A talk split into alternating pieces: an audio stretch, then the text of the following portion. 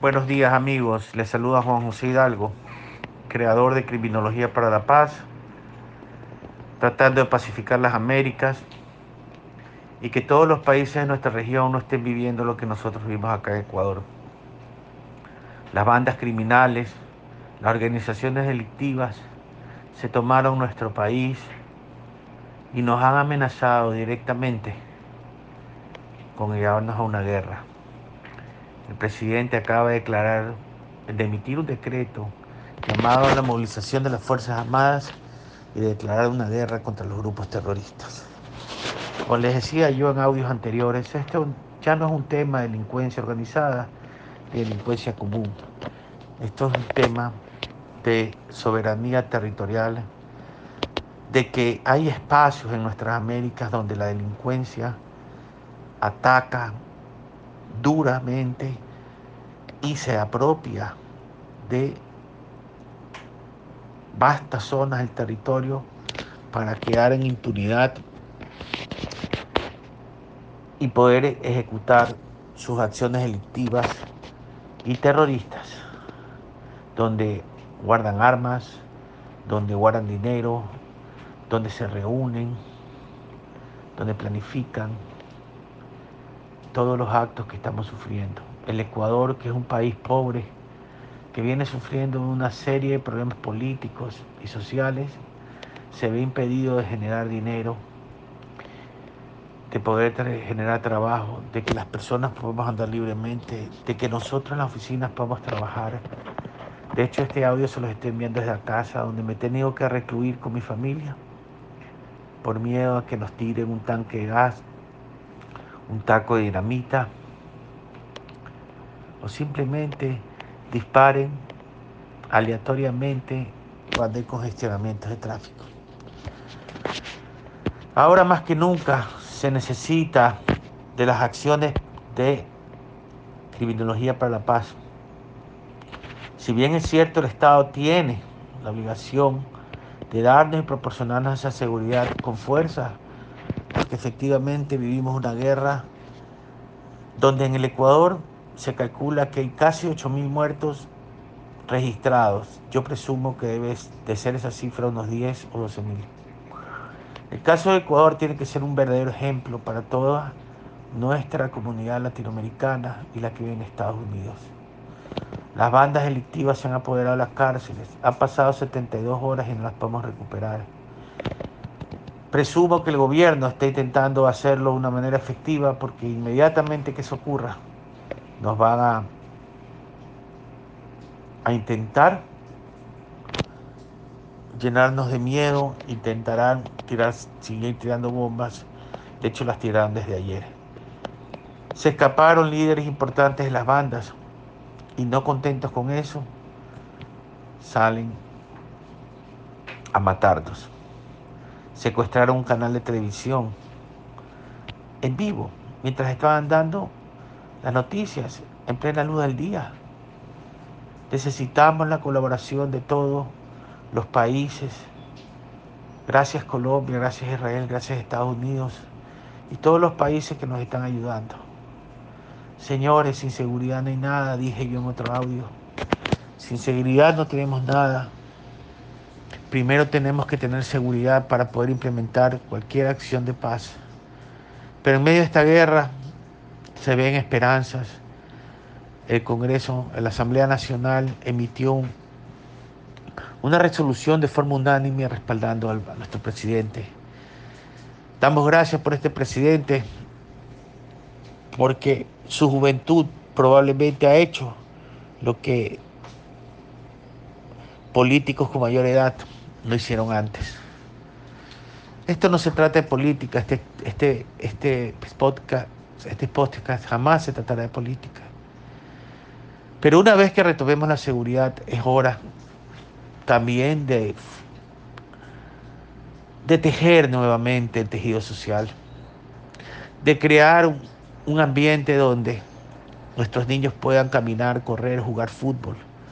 Hay iniciativas muy bonitas, como la de la prefectura del Guayas, que tiene escuelas de fútbol, otras iniciativas muy bonitas donde se promueven los emprendedores, pero tiene que ser más fuerte, con mayor contundencia. La empresa privada también tiene que fortalecer sus programas de responsabilidad social con énfasis en la paz, con énfasis en la paz. Tenemos que todos poner de nuestra parte para salir adelante. Que Ecuador sea un ejemplo para toda Latinoamérica, para todos que viven dentro de este país, para todos los que viven afuera de nuestros países, desde Argentina hasta México, Uruguay. Como decía la vicepresidenta Bullich en Argentina, lo que pasa en Ecuador, Perú, Bolivia, Colombia es un problema que va arrastrando a países que no tenían estos problemas. Ecuador hasta el año 2018 no tenía este nivel de violencia. Para el año 2016 teníamos la tasa de asesinatos casi la más baja de la región. Y no lo voy a atribuir a, a ningún político. Pero el descuido de nuestra gente, la falta de oportunidades, la pobreza, que ser pobre no justifica ni me convierte en delincuente, la porofobia permanente, es decir, el odio al pobre, la desigualdad, la falta de justicia a los lugares más alejados de nuestras patrias, pueden ser llevadas. Y como ya he dicho, nuestra delincuencia hace franquicia, puede ser llevada a, a países donde en este momento están en paz. Decíamos que esos países estén en paz relativa, porque ya saben que la paz en nuestras Américas no es, no es fuerte. Desde Estados Unidos hasta abajo vivimos masacres, vivimos violencia, drogas, etc. Hay que hacer un plan de drogas, prevención. El que no, el que aprende a decir no no se convierte en un problema, no comete delitos para su consumo, no se convierte en un problema de salud pública. Por acá, de mi parte, respaldaré las acciones del presidente Novoa, respaldaré las acciones de las Fuerzas Armadas, pero y respaldaré las, las acciones de las fuerzas policiales. Tienen que sumarse más fuerza, tiene que fumarse todo el Ecuador para salir adelante. No es momento de patriotismo de 12 horas, ni de 24 horas, ni de 48 horas. Nosotros venimos en esta cala de, violencia por años. Es hora de hacer patria, porque ser cívicos, porque ser patriotas, también es crear una ideología de paz. Ahora más que nunca le pedimos a todos que compartan este audio, que compartan nuestros libros, Criminología para la Paz nos permite entender el verdadero costo de la violencia, pero también nos permite, también presenta propuestas para crear ambientes de paz. Victimología, pareja penal y pareja delincuencial nos permite entender la dinámica del delito, cómo actúa la víctima, cómo actúa el delincuente, cómo se clasifican y también se presentan propuestas para atender tanto la víctima como la criminalidad. Señores, el tema de seguridad no es solo un tema emocional, representa, se debe de entender que es una cuestión de racionalidad, en donde usted analiza datos, analiza cosas y propone respuestas tanto de seguridad directa como de seguridad estructural y cultural. Es hora, señores, de trabajar en esa pirámide de la violencia. Es hora de ser, de empoderarnos en nuestra paz. Es hora de asociarnos como víctimas. Es hora de alzar la voz. ¿Cómo es posible que en Ecuador se tuvo que haber secuestrado un canal de televisión para que hayan actuado? ¿Dónde quedaron las masacres de atrás, de antes? ¿Dónde quedaron las, las bombas de antes? Hemos tocado fondo y se dice que una vez que se toca fondo, el camino es para arriba. Que entremos en un programa de rehabilitación social y nacional para que podamos enfrentar esta crisis como se debe. Del Ecuador para el mundo, mi deseo de paz para todas las Américas.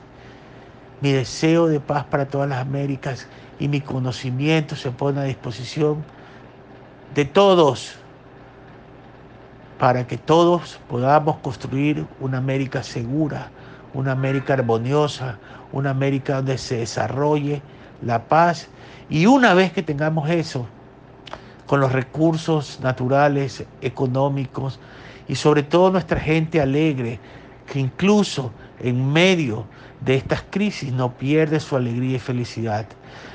Eso, señores, más el turismo, más las exportaciones no petroleras, nuestras riquezas mineras harán de este continente el sueño de todo continente en el mundo, el sueño de países en el mundo.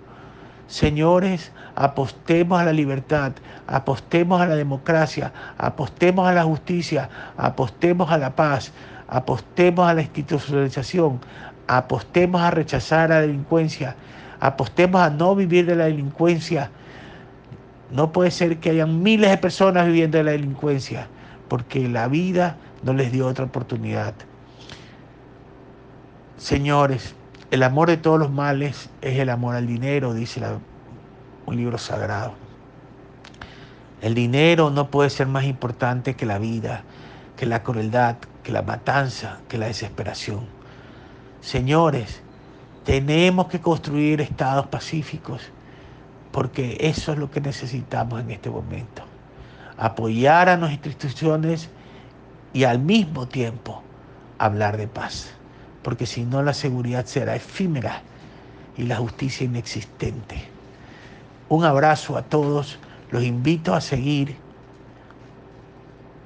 mis enlaces, les tengo una gran noticia, he creado ya el blog Criminología News para que, y se va a subir en todos los, en todos los espacios, para que ustedes puedan seguir apoyándonos en esta causa internacional, pacificando las Américas. Un fuerte abrazo para todos los hermanos ecuatorianos y para todos, a, todos aquellos donde los americanos sufrimos de violencia. Juntos podemos, juntos somos más. Viva América Latina.